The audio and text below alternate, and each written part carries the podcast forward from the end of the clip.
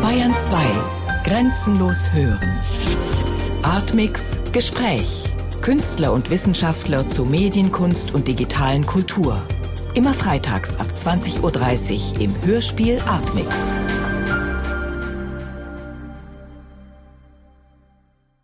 Heimsuchung erzählt ja zwölf Lebensgeschichten eines deutschen Jahrhunderts, die durch den Ort, ein Seegrundstück im Brandenburgischen miteinander verwoben sind.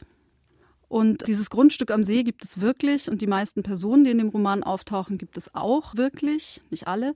Und das Grundstück war zeitweise im Besitz ihrer Familie. Wann haben Sie sich zum ersten Mal mit der Geschichte dieses Grundstücks auseinandergesetzt und dabei überhaupt gemerkt, dass so viele Geschichten in diesem Ort verborgen sind? Naja, ich habe mich längere Zeit mit dem Haus beschäftigen müssen, weil die Alteigentümer den Antrag auf Rückübertragung gestellt hatten. Und dadurch waren wir eigentlich permanent über Jahre hinweg, fünf, sechs, sieben, acht Jahre mit diesem Haus beschäftigt. Und das Haus stand währenddessen da und war unbewohnt, während eben über das Haus gestritten wurde. Ich habe sehr viel von dem Haus geträumt und habe immer wieder diese Vorstellung gehabt, ich muss das leer räumen, ich muss dort weggehen. Und irgendwann kam mir der Gedanke, ich könnte ein Buch darüber schreiben. Und das hat mich in gewisser Weise erleichtert, weil ich dachte, dann, dann darf ich mich sozusagen ganz offiziell damit beschäftigen. Und ich hatte zunächst vor, ein Buch zu schreiben über mich und das Haus.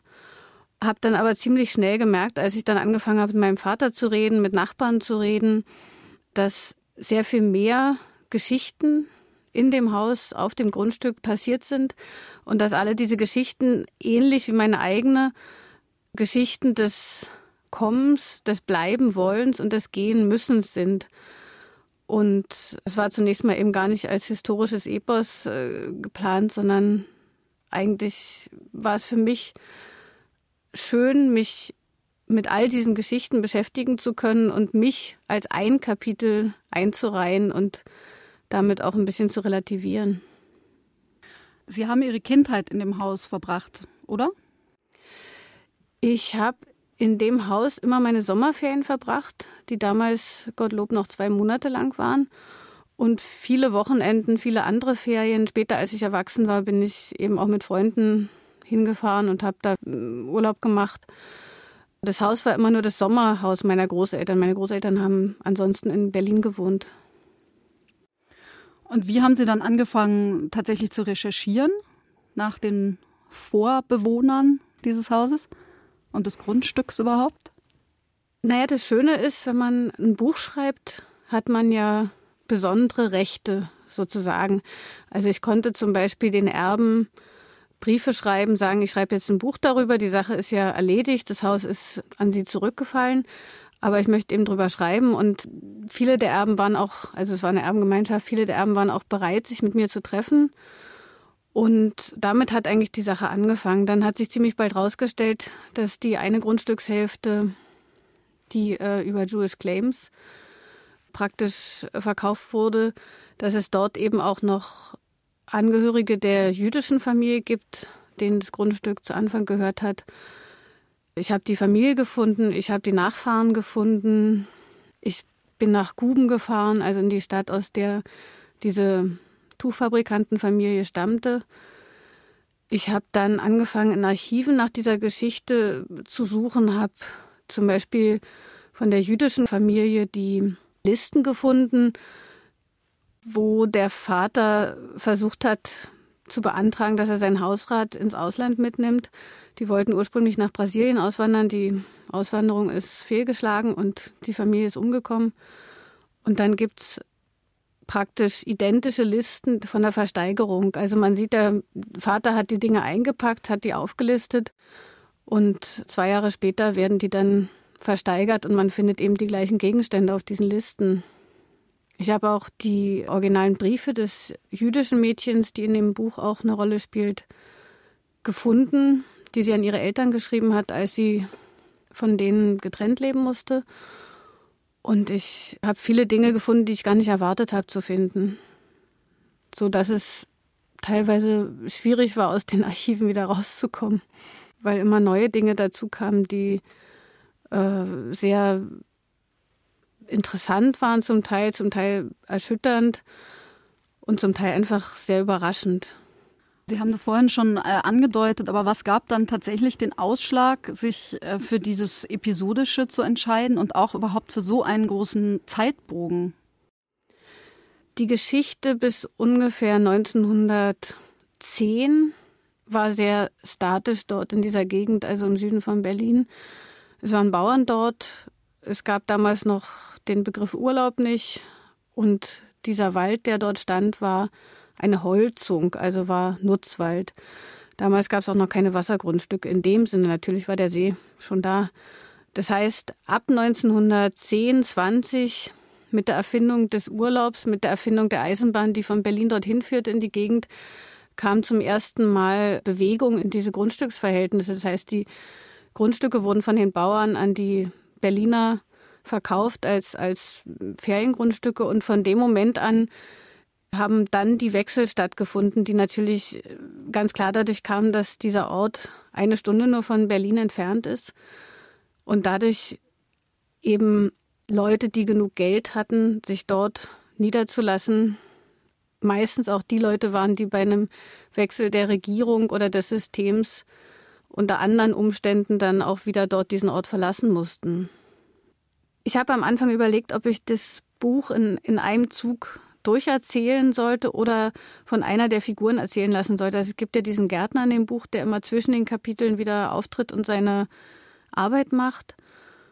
Und ich hatte überlegt, ob der der Erzähler sein könnte, habe dann aber ziemlich bald gedacht, der ist erstens ist er schweigsam, also er kann, er ist eigentlich kein Erzähler. Zweitens kann er nicht die Innenansicht der Hausherren geben, weil er das einfach nicht weiß. Und dann kam dazu, dass ich in diesen Materialien, die ich gefunden habe in den Archiven, auch auf so ganz verschiedene Arten von Sprache gestoßen bin. Also es gibt in einem Archiv habe ich alte Bräuche aus dieser Gegend dort gefunden, die sehr schön sind. Ich habe Rätsel gefunden, Abzählreime, bestimmte Sitten, die eben Jahrhunderte alt sind und sich bis zum Anfang des 20. Jahrhunderts gehalten haben. Ich habe dann eben, wie gesagt, diese Listen gefunden, die eine ganz andere Sprache sprechen. Ich habe die Prozessakten gehabt, in denen es um die Rückgabe des Grundstücks geht. Und diese Prozessakten, diese juristische Sprache ist eben auch was ganz Eigentümliches, zumal wenn man, wenn man mit Sprache eben beschäftigt ist, dann, dann hat die so eine ganz eigene Qualität. Also für mich war die sehr reizvoll und ich wollte die eben so, wie sie ist, ins Buch einbauen. Mhm. Und dann hat sich ziemlich bald rausgestellt, dass es schön wäre, wenn praktisch jede Figur und jede Zeit ihre eigene Sprache und ihr eigenes Material hätte und behalten könnte. Und es geht eben nur, wenn man die Dinge trennt. Demgegenüber steht eben dieser namenlose Gärtner, der eben das ganze Kommen und Gehen, diese ganzen fast 100 Jahre lang hinweg schweigend begleitet ähm, und dem selbst ja kein Grund gehört und der auch keinen Grund besitzen will. Was ist das für eine Figur oder was ist das für ein Kontrapunkt in diesem ganzen Figurenreigen für Sie? Für mich ist der Gärtner keine ganz reale Figur. Das Buch beginnt ja mit dem Prolog, der in der Eiszeit spielt und diese eiszeitlichen Vorgänge schildert, unter denen dieser See und diese Landschaft entstanden sind. Und in gewisser Weise ist der Gärtner für mich so ein Bindeglied zwischen diesen ganz großen und sehr langsamen Vorgängen, die es eben in der Natur gab, und der Menschengeschichte, die dann im 20. Jahrhundert von mir erzählt wird, die im Verhältnis dazu sehr schnell geht. Also der Gärtner bleibt in meinem Buch ja viel länger, als, als er eigentlich bleiben dürfte, denn er wird in den 30er Jahren engagiert, um dort diesen Garten einzurichten.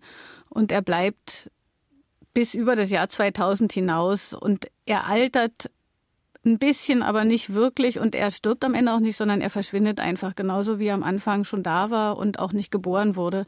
Also er ist schon so eine Art mythische Figur, und die einzigen Gelegenheiten, wo man ihn sprechen sieht, sind mit den Tieren, mit den Pflanzen und mit den Kindern. Ansonsten ist er eigentlich mit diesen ganz praktischen, handfesten Arbeiten beschäftigt. Und ich fand es auch wichtig, dass diese ganz grundlegenden Handgriffe, die mit denen die Menschheitsgeschichte begonnen hat, in diesem Buch drin sind. Also solche ganz einfachen Dinge wie einen Baum fällen, Holz machen, Feuer machen, das Gras wachsen lassen, die Bäume anpflanzen. Solche Dinge wollte ich gerne in dem Buch haben. Und für mich war eigentlich am Ende dann der Gärtner jemand, dem der Garten mehr gehört als die Leute, die ihn auf dem Papier sozusagen besessen haben, also gekauft haben und durch Verträge und durch solche Dinge erworben haben. Für mich war der viel enger mit dem Platz eigentlich verbunden. Noch einmal zu den, zu den Figuren, die so autobiografische Züge tragen. Also man kann ja sagen, dass sie selbst und auch äh, Familienmitglieder ähm, als Figuren ebenfalls im Roman vorkommen. Und das ganze Buch ist ja aber wiederum nicht autobiografisch. Und äh, darum stelle ich es mir nicht leicht vor, sich selbst zu eben einer von vielen Romanfiguren zu verarbeiten. War das äh, für Sie keine Schwierigkeit? Oder wenn, äh, was haben Sie dann da für literarische Strategien gehabt, um damit umzugehen? Diese Frage nach den autobiografischen Ursprüngen von Literatur ist ja sowieso so eine ganz merkwürdige Frage, weil natürlich selbst in einem Moment, wo ich Material benutze, was mir durch meine eigene Biografie zugefallen ist, in dem Moment wird es natürlich trotzdem fremd, weil ich es ja verwende und weil ich es auswähle, weil ich es kombiniere, weil ich es mit anderen Dingen zusammen montiere. Also das heißt, es durchläuft ja ein Prozess, der künstlich ist. Das heißt, auch die Autobiografie bleibt ja keine Autobiografie. Und für mich ist es eigentlich gar nicht so schwer gewesen, mich selber dort dann als Figur erscheinen zu lassen, weil für mich ist diese Geschichte dieses Hauses nur ein Beispiel für viele ähnliche Geschichten und insofern eigentlich genauso nah oder fern wie, wie andere Geschichten. Also manche haben mich so gefragt, ob ich mir jetzt diese ganze Geschichte von der Seele geschrieben hätte und solche Dinge. Das, das funktioniert eben andererseits eben auch nicht. Man kann sich sowas nicht von der Seele schreiben. Also ich als Privatmensch bin nach wie vor ja, am Rumlaborieren damit, dass wir dieses Haus nicht mehr haben und dieser Ort verloren ist. Aber das ist vollkommen uninteressant. Interessant ist eigentlich, dass man sich mit dem Prozess des Verlierens beschäftigt und auch mit dieser grundlegenden Frage, wie lang ist hier unsere Zeit auf der Erde sozusagen und wie lange können wir überhaupt an einem Ort sein und was bedeutet es überhaupt, zu Hause zu sein? Hat sich denn Ihr Blick auf diesen Begriff Zuhause oder Heimat durch die Arbeit am Roman irgendwie geschärft oder verändert? Also ich habe mich mehr mit dieser Frage der Relativität von, von Zeiträumen beschäftigt und auch von den Hoffnungen, die man selber hat. Also meine Lebensgeschichte hat sich durch das Buch natürlich nicht verändert. Aber der Blick auf die Vorläufigkeit von Dingen, die man für, na, vielleicht nicht für ewig, aber doch für andauernd hält, ist ein anderer geworden. Und darüber bin ich eigentlich froh, weil ich glaube, das kann man nicht früh genug lernen und man kann es nicht lange genug lernen, dass man damit umgehen muss, dass die Dinge für Menschen auf Erden eben nicht ewig sind. Was ich versucht habe, war eigentlich die verschiedenen Arten von Heimaten in dem Buch zu schildern. Also eigentlich ist in jedem Kapitel ein anderer Heimatbegriff äh, sozusagen im Zentrum. Also für den Architekten ist eben die Frage danach, ob Heimat als Konzept funktioniert. Also er baut sozusagen ein Haus und hat dieses Heimatkonzept im Hinterkopf, was natürlich auch mit dieser damals modernen völkischen Architektur zusammenhängt, mit diesem, sage ich mal, tümeligen, ein bisschen tümeligen Geschmack. Es gibt Figuren äh, wie die Besucherin, die als Nachdenken über ihre Herkunft äh, in Ostpreußen und vergleichen eigentlich ihre Heimat, von der sie kommen, wo ein Bauernhof war, wo gearbeitet wurde, vergleichen diesen Bauernhof, wo gearbeitet wurde, wo Dinge angepflanzt wurden, mit diesem Garten, der nur noch zur Erholung da ist, also wo man nur noch zu Besuch ist, wo nichts mehr produziert wird. Es gibt eben zum Beispiel diesen Heimatbegriff des Mädchens, die mit den gleichen Erinnerungen im Kopf, die ich zum Beispiel habe, eben in Treblinka umgebracht worden ist. Es gibt äh, den Heimatbegriff des emigrierten Tuchfabrikanten, der das Leben, was er eigentlich in Deutschland gehabt hätte, plötzlich in Südafrika hat, also unter völlig absurden Umständen und Veränderungen seiner Lebensumstände das gleiche Leben zu leben versucht, was er in Deutschland gehabt hätte. Also es gibt ganz verschiedene Begriffe von Heimat. Auch die Immigrantin, die im Buch vorkommt, die natürlich als Kommunistin davon ausgeht, dass die Menschen eigentlich ihre Heimat sind und nicht ein Land oder eine Nation, die aber natürlich trotzdem Heimatgefühle für den Ort hat, also für Deutschland hat und dann aber aus der Migration zurückkehrt und damit konfrontiert ist, dass die Heimat eben von Nazis bewohnt ist. Also da kommen so ganz unterschiedliche Aspekte in die Geschichten rein und ich habe versucht, diese Vielschichtigkeit auch dieser Heimatbegriffe und dieses, wie soll ich sagen, dieses Wege gehen durch diesen Ort hindurch, also Wege, die dorthin führen, Wege, die dort wegführen und Wege, die durchgehen, zu beschreiben. Heimsuchung, der Roman wird ja in sehr viele Sprachen übersetzt. Zum Teil ähm, ist er schon übersetzt, zum Teil wird er noch übersetzt, aber er erscheint, glaube ich, jetzt schon in über zehn verschiedenen äh, Ländern. Natürlich, weil es ein sehr, sehr gutes Buch ist, aber äh, können Sie sich auch vorstellen, dass Ihr Roman im Ausland auch beziehungsweise vor allem als Roman über deutsche Geschichte wahrgenommen wird?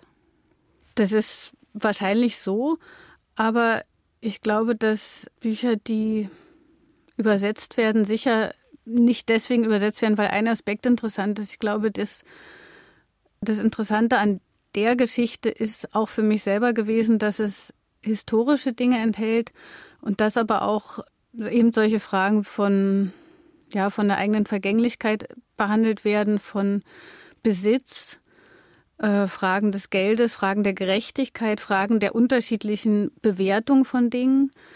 Also ich glaube, dass, dass selbst wenn im Ausland an erster Stelle dieses Interesse an der Historie stehen mag, denke ich, würden die Bücher nicht übersetzt werden, weil es gibt viele historische Bücher, es gibt auch Sachbücher, die man dann vielleicht besser lesen kann.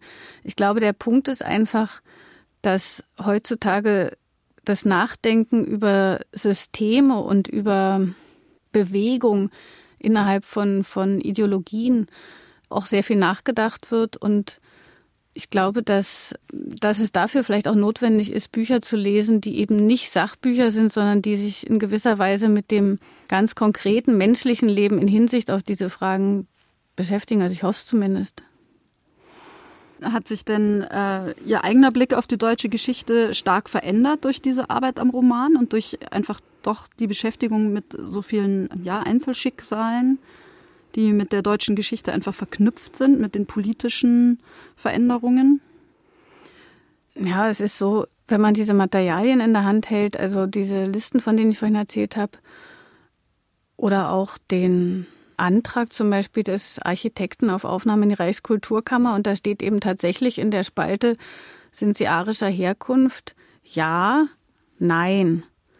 Äh, solche Dinge sind natürlich schon so, dass man, äh, wie soll ich sagen, dass es einem sehr nahe kommt und dass man teilweise beim Schreiben auch in die Zeit so reingezogen wird, als ob es, also es wird plötzlich so, als ob es auch die eigene Zeit sein könnte. Also die Zeit überhaupt, also mir ist es beim Schreiben so gegangen, die Zeit als Trennung zwischen diesen Lebensgeschichten, die ich dort erzähle, und meiner eigenen, verschwindet momentweise völlig. Also ich habe zum Teil das Gefühl gehabt, dass mir die Geschichten so nah sind, dass praktisch die Dinge auch heute passieren könnten, was natürlich gesellschaftlich gesehen Unsinn sein mag, aber vom, vom Denken her und von der Intensität, mit der man dann in, in diese Zeiten reinkommt.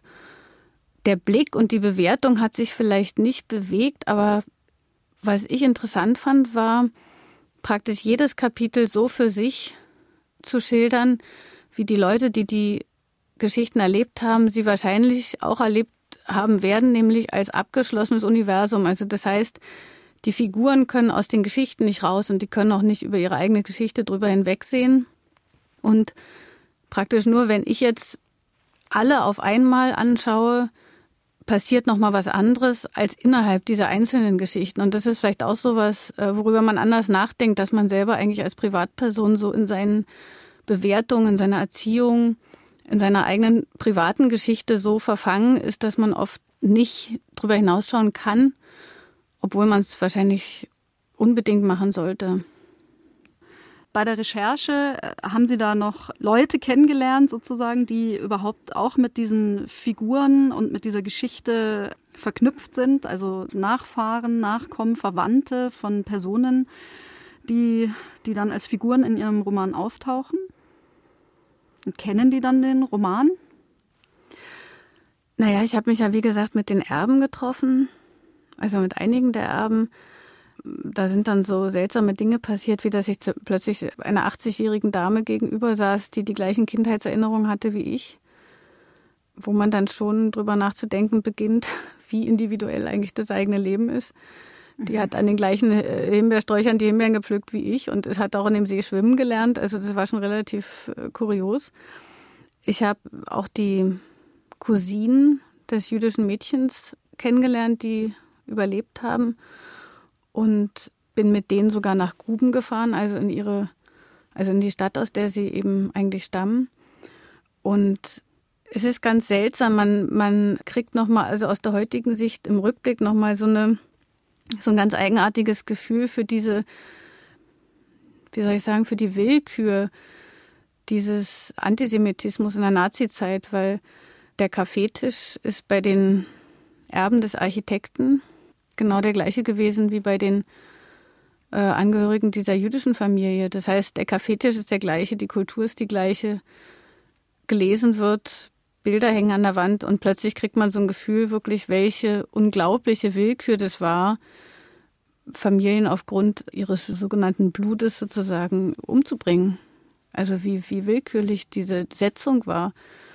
Das ist schon verrückt und das kriegt man auch heute noch mit. Ich habe auch Erben getroffen, die gemeint haben, dass dieses äh, jüdische Mädchen nicht in das Buch gehört.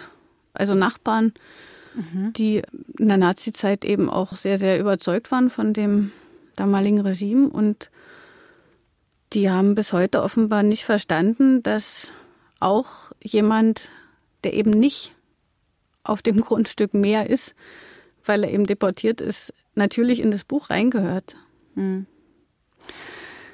Nochmal kurz zurück zu dem ja, Blick auf deutsche Geschichte, die ja gerade jetzt wieder in, in diesen Novembertagen 2009 also medial omnipräsent ist mit 20 Jahren Wiedervereinigung, ähm, wo man schon eigentlich wirklich sagen kann, dass eine Art ritualisiertes Erinnern gerade stattfindet. Also zumindest, wenn man irgendwie den Fernseher einschaltet, aber auch irgendwie die eine oder andere Zeitung. Wie ist da Ihr Blick darauf, also gerade auf diesen medialen Umgang mit der, ja, mit 20 Jahren Wiedervereinigung jetzt? Naja, es ist ein bisschen komisch, vielleicht auch gerade für jemand, der aus dem Osten stammt und noch dazu aus einer äh, Familie, wo die Großeltern schon Immigranten waren, weil sie Kommunisten waren. Es ist manchmal ein bisschen befremdlich, dass die Wertung über die DDR so einstimmig und geradlinig eine Negativbewertung ist. Also wenn ich jetzt Leute habe reden hören über das System der DDR, war immer ganz klar, also die Leute im Osten haben es schlechter gehabt als die im Westen. Und das ist ein Unrechtsstaat. Das sind sozusagen die zwei Dinge, die gesagt werden. Und da würde man sich eigentlich aus dem Osten kommend und auch mit den Erfahrungen, die man dort hatte, auch mit den Negativerfahrungen, würde man sich manchmal mehr Differenzierung wünschen. Aber äh, mir geht es auch selbst so. Ich bin gefragt worden, ob ich auf Podien sitze oder in Diskussionen mitmache. Und ich habe so das Gefühl, äh, ich, ähm, ich will nicht. Also ich könnte mich äußern und vielleicht müsste ich mich auch äußern. Aber oft kommt dann dieser Nostalgievorwurf und es kommt diese Wehleidigkeit und es kommen so viele Dinge, die einen so ermüden, dass man dann irgendwann auch sagt, okay, wir lassen jetzt die Wertung offiziell so sein, wie sie ist und behalten den Rest für uns. Obwohl ich immer, wenn ich, äh, ich habe neulich mit Julia Schoch auf dem Podium gesessen und ich habe also auch mit anderen Leuten gesprochen, die diese Osterfahrung mitbringen. Und einstimmig sind wir eigentlich der Meinung, dass eine größere Differenzierung nötig wäre oder dass oft diese offizielle Bewertung mit unseren Erinnerungen an unser Leben gar nicht so viel zu tun hat. Also ich sage jetzt mal, diese so das Leben der anderen, wo man so das Gefühl hat, die Stasi war omnipräsent und hat die Leute von der Straße weggefangen. Das ist eben in den seltensten Fällen die Lebenserfahrung, die Leute mitbringen, die im Osten aufgewachsen sind. Das ist einfach eine Sache, die auch so gesehen werden will, glaube ich, von Westseite. Hm. Meinen Sie, dass es da äh, einfach vielleicht noch, noch mehr Zeit sozusagen vergehen muss, um ähm, da vielleicht auch irgendwie nochmal differenzierter äh, das zu betrachten oder dass sich dann vielleicht auch mehr Leute nochmal ähm, ja, aus ihrer Erinnerung heraus und aus dieser Lücke heraus damit beschäftigen? Naja, hm, gute Frage. Naja, es ist ganz komisch, wenn man, also manchmal habe ich das Gefühl, dass niemand da ist, der die anderen Geschichten noch hören will. Und ich weiß nicht, ob in zehn Jahren wirklich jemand danach fragt. Natürlich bin ich auch gefragt worden, mich zu äußern, aber auch immer in Zusammenhängen, wo ich gar nicht weiß, ob ich auf dem Podium sitzen will. Also wenn sozusagen quasi schon als Feier betitelt ist, mhm. dann ist immer die Frage, äh, feiere ich oder denke ich einfach nur über ein historisches Datum und über einen großen Bruch nach? Das heißt, unter der Überschrift Feier fällt es mir schon schwer, überhaupt hinzugehen. Natürlich ist die Mauer gefallen, aber also es fällt mir schwer, das quasi zu 100 Prozent positiv zu bewerten, in dem Sinne, dass ich jetzt sage, es ist endlich die Freiheit gekommen. Ich frage mich auch immer, was ist die Freiheit? Also ich kann mit solchen vagen Begriffen, die jetzt hier so rumschwirren in der Luft, gerade in dieser Zeit mit dem Jubiläum, immer ganz schwer was anfangen. Also die Freiheit ist für mich immer was sehr äh, Verschwommenes. Vielleicht das ist auch ein was Begriff. Inneres. Individuelles. Ja, ich denke, dass es heute auch Beschränkungen für die Freiheit gibt. Es sind einfach auch andere Beschränkungen. Es gibt, es gibt Reisefreiheit und das ist gut so. Es gibt auch Meinungsfreiheit. Ich würde aber nicht sagen, dass die absolut ist. Und es gibt viele Dinge, über die man diskutieren kann. Und ich finde es immer so ein bisschen merkwürdig, wenn das alles so ja auch mit so, einer, so einem Pathos und so einer gewissen Rührung jetzt diese friedliche Revolution bewundert wird. Ich hatte damals zum Beispiel ein ganz ungutes Gefühl, als die Mauer fiel und diese ganzen Leute aus Ostberlin rübergerannt sind, um sich das Begrüßungsgeld abzuholen. Das passt sozusagen zum Beispiel für mich nicht so zusammen mit diesem, äh, mit diesem Pathos, was manchmal so jetzt im Schwange ist. Mhm. Es ist ja auf jeden Fall auch eine der großen Stärken von dem Roman Heimsuchung, dass diese gesellschaftlichen Umwälzungen und auch Ideologien in keinster Weise gewertet werden oder gegeneinander gesetzt oder so, finde ich. Hat sich das so entwickelt oder war das ein äh, wirklich ein Prozess irgendwie auch des Lekturierens und des Klärens sozusagen von Ihnen? Na, ich glaube, dieser Blick der Relativität, also dieses Relativieren der jeweiligen Werte, der jeweiligen Figur. Das ist zum Beispiel eins der Dinge, die ganz sicher durch, durch mein Aufwachsen in der DDR gekommen sind. Denn wir sind immer mit einem großen Skeptizismus gegenüber unserer eigenen Regierung aufgewachsen. Und ich glaube, dass das zum Beispiel einer der Vorteile ist, wo ich sagen würde, ich habe es absolut nicht schlechter gehabt. Und zwar nicht, weil ich vielleicht doch ab und zu Bananen kaufen konnte, sondern weil man mehr Distanz gelernt hat Herrschaftsstrukturen gegenüber.